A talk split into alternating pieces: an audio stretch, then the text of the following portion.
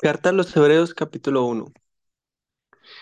Dios, habiendo hablado muchas veces y de muchas maneras en otro tiempo a los padres por los profetas, en estos postreros días nos ha hablado por el Hijo, quien constituyó heredero de todo, y por quien asimismo hizo el universo, el cual, siendo el resplandor de su gloria y la imagen misma de su sustancia, y quien sustenta todas las cosas con la palabra de su poder, habiendo efectuado la purificación de nuestros pecados por medio de sí mismo, se sentó a la diestra de la majestad en las alturas, hecho tanto superior a los ángeles como heredero más excelente nombre que ellos. Porque a cuál de los ángeles dijo Dios jamás, mi hijo eres tú, yo te he engendrado hoy y otra vez. Yo seré a él padre y él me será a mi hijo. Y otra vez, cuando introduce el primogénito en el mundo, dice, adórenle todos los ángeles de Dios. Ciertamente, de los ángeles dice, el que hace a sus ángeles espíritus y a sus ministros llama de fuego. Mas del Hijo dice, tu trono, oh Dios, por el siglo del siglo. Cetro de equidad es el cetro de tu reino. Has amado la justicia y aborrecido la maldad, por lo cual te, por lo cual te ungió Dios, el Dios tuyo, con óleo de alegría más que a tus compañeros. Y tú, oh Señor, en el principio fundaste la tierra, y los cielos son obra de tus manos. Ellos perecerán, mas tú permanecerás y todos ellos se envejecerán como una vestidura, y como un vestido los envolverás, y serán mudados. Pero tú eres el mismo, y tus años no acabarán. Pues, ¿a cuál de los ángeles dijo, dijo Dios jamás, siéntate a mi diestra hasta que ponga a tus enemigos por estrado de tus pies? ¿No son todos espíritus ministradores enviados para servicio a favor de los que serán herederos de la salvación? Carta a los Hebreos capítulo 2. Por tanto, es necesario que con más diligencia atendamos a las cosas que hemos oído, no sea que nos deslicemos. Porque si la palabra dicha por medio de los ángeles fue firme, y toda transgresión y desobediencia recibió justa retribución, ¿cómo escaparemos nosotros si descuidamos una salvación tan grande, la cual, habiendo sido anunciada primeramente por el Señor, nos fue confirmada por los que oyeron? testificando Dios juntamente con ellos con señales y prodigios y diversos milagros y repartimentos del Espíritu Santo según su voluntad, porque no sujetó a los ángeles el mundo venidero acerca del cual estamos hablando. Pero alguien testificó en cierto lugar diciendo, ¿qué es el hombre para que te acuerdes de él o el hijo del hombre para que lo visites? Le hiciste un poco menor que los ángeles, lo coronaste de gloria y de honra, y le pusiste sobre las obras de tus manos. Todo lo sujetaste bajo sus pies. Porque en cuanto le sujetó todas las cosas, nada dejó que no sea sujeto a él. Pero todavía no vemos que todas las cosas le sean sujetas. Pero vemos a aquel que fue hecho un poco menor que los ángeles, a Jesús, coronado de gloria y de honra, a causa del padecimiento de la muerte, para que por la gracia de Dios gustase la muerte por todos. Porque convenía a aquel por cuya causa son todas las cosas y por quien todas las cosas subsisten, que habiendo de llevar muchos hijos a la gloria, perfeccionase por aflicciones al autor de la salvación de ellos. Porque el que santifica y los que son santificados de unos son todos, por lo cual no se avergüenza de llamarlos hermanos, diciendo, anunciaré a mis hermanos tu nombre, en medio de la congregación te alabaré. Y otra vez, yo confiaré en él. Y de nuevo, he aquí yo y los hijos que Dios me dio. Así que, Por cuanto los hijos participaron de carne y sangre, él también participó de lo mismo, para destruir por medio de la muerte al que tenía el imperio de la muerte, esto es, al diablo, y librar a todos los que por el temor de la muerte estaban durante toda la vida sujetos a servidumbre.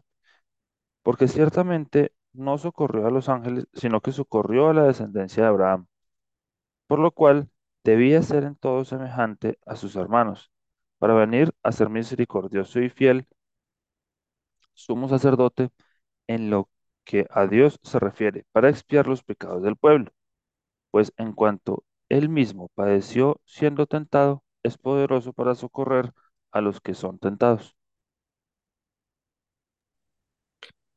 Carta a los Hebreos capítulo 3. Por tanto, hermanos santos, participantes del llamamiento celestial, considerad el apóstol y sumo sacerdote de nuestra profesión, Cristo Jesús, el cual es fiel al que le constituyó, como también lo fue Moisés en toda la casa de Dios. Porque de tanto mayor gloria que Moisés es estimado digno este, cuánto tiene mayor honra que la casa el que la hizo, porque toda casa es hecha por alguno, pero el que hizo todas las cosas es Dios. Y Moisés, a la verdad, fue fiel en toda la casa de Dios como siervo, para testimonio de lo que se iba a decir. Pero Cristo como hijo sobre su casa la cual casa, la cual casa somos nosotros, si retenemos firme hasta el fin la confianza y el gloriarnos en la esperanza, por lo cual, como dice el Espíritu Santo, si oyereis hoy su voz, no endurezcáis vuestros corazones como en la provocación, en el día de la tentación en el desierto, donde me tentaron vuestros padres, me, me probaron y vieron mis obras cuarenta años.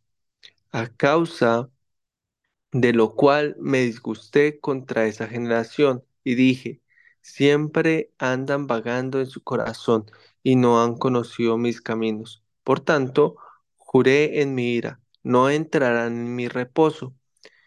Mirad, hermanos, que no haya en ninguno de vosotros corazón malo de incredulidad para apartarse del Dios vivo. Antes exhortaos los unos a los otros cada día, entre tanto que se dice, hoy, para que ninguno de vosotros se, se endurezca por el engaño del pecado, porque somos hechos participantes de Cristo, con tal que retengamos firme hasta el fin nuestra confianza del principio. Entre tanto que se dice, si oyereis hoy su voz, no endurezcáis vuestros corazones como en la provocación. ¿Quiénes fueron los que, habiendo oído, le provocaron? ¿No fueron todos los que salieron de Egipto por mano de Moisés y con quienes estuvo él disgustado cuarenta años? ¿No fue con los que pecaron, cuyos cuerpos cayeron en el desierto? ¿Y a quienes juró que no entrarían en su reposo, sino a aquellos que desobedecieron? Y vemos que no pudieron entrar a causa de incredulidad. Carta a los Hebreos capítulo 4. Temamos pues, no sea que permaneciendo aún la promesa de entrar en su reposo, alguno de vosotros parezca no haberlo alcanzado. Porque también a nosotros se nos ha anunciado la buena nueva como a ellos, pero no les aprovechó el oír la palabra, por no ir acompañada de fe en los que la oyeron.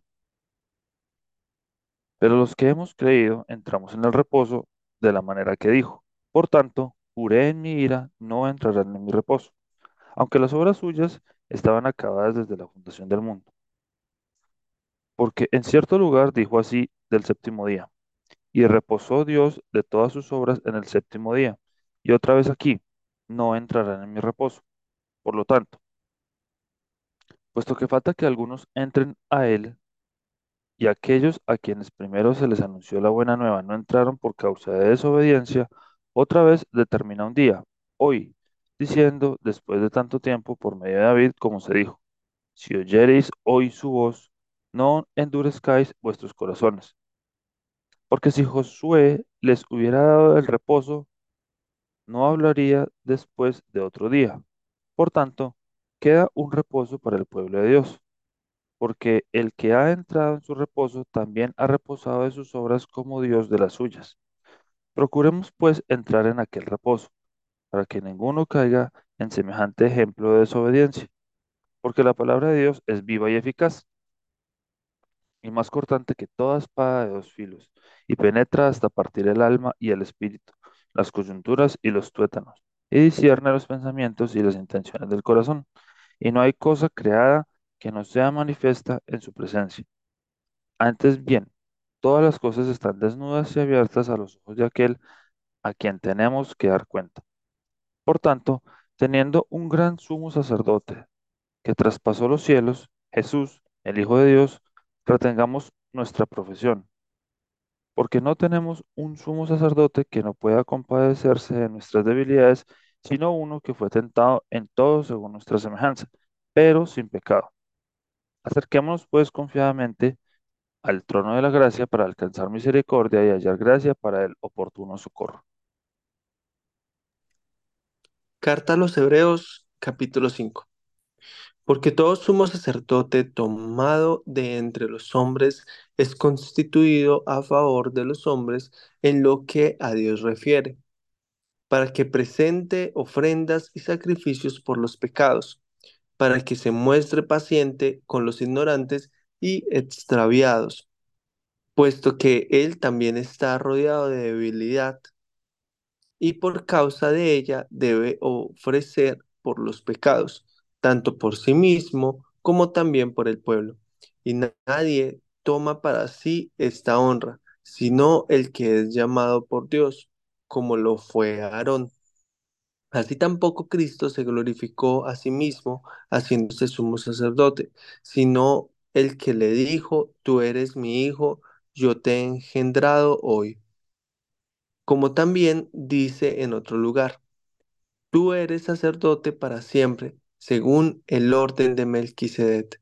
Y Cristo, en los días de su carne, ofreciendo ruegos y súplicas con gran clamor y lágrimas al que le podía librar de la muerte, fue oído a causa de su temor reverente. Y aunque era hijo, por lo que padeció, aprendió la obediencia y habiendo sido perfeccionado, vino a ser autor de eterna salvación para todos los que le obedecen. Y fue declarado por Dios sumo sacerdote según el orden de Melquisedec. Acerca de esto tenemos mucho que decir y difícil de explicar, por cuanto os habéis hecho tardos para oír porque debiendo ser ya maestros después de tanto tiempo, tenéis necesidad de que os vuelva a enseñar cuáles son los primeros rudimentos de las, de la, de las palabras de Dios. Y habéis llegado a ser tales que tenéis necesidad de leche y no de alimento sólido. Y todo aquel que participa de la leche es inexperto en la palabra de justicia, porque es niño pero el alimento sólido es para los que han alcanzado madurez, para los que por el uso tienen los sentidos ejercitados en el discernimiento del bien y del mal. Carta a los capítulo 6. Por tanto, dejando ya los rudimentos de la doctrina de Cristo, vamos adelante a la perfección,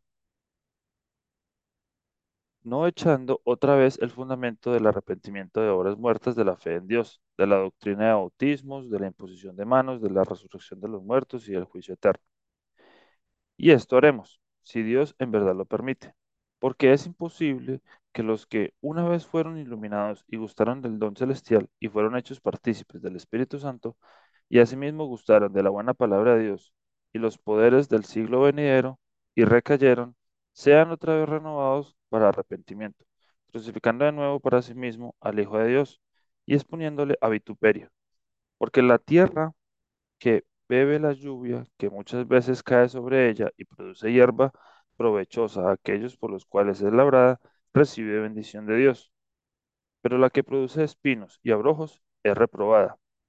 Esta próxima está próxima a ser maldecida, y su fin es el ser quemada. Pero en cuanto a vosotros, oh amados, estamos persuadidos de cosas mejores y que pertenecen a la salvación, aunque hablamos así. Porque Dios no es injusto para olvidar vuestra obra y el trabajo de amor que habéis mostrado hacia su nombre, habiendo servido a los santos y sirviéndoles aún.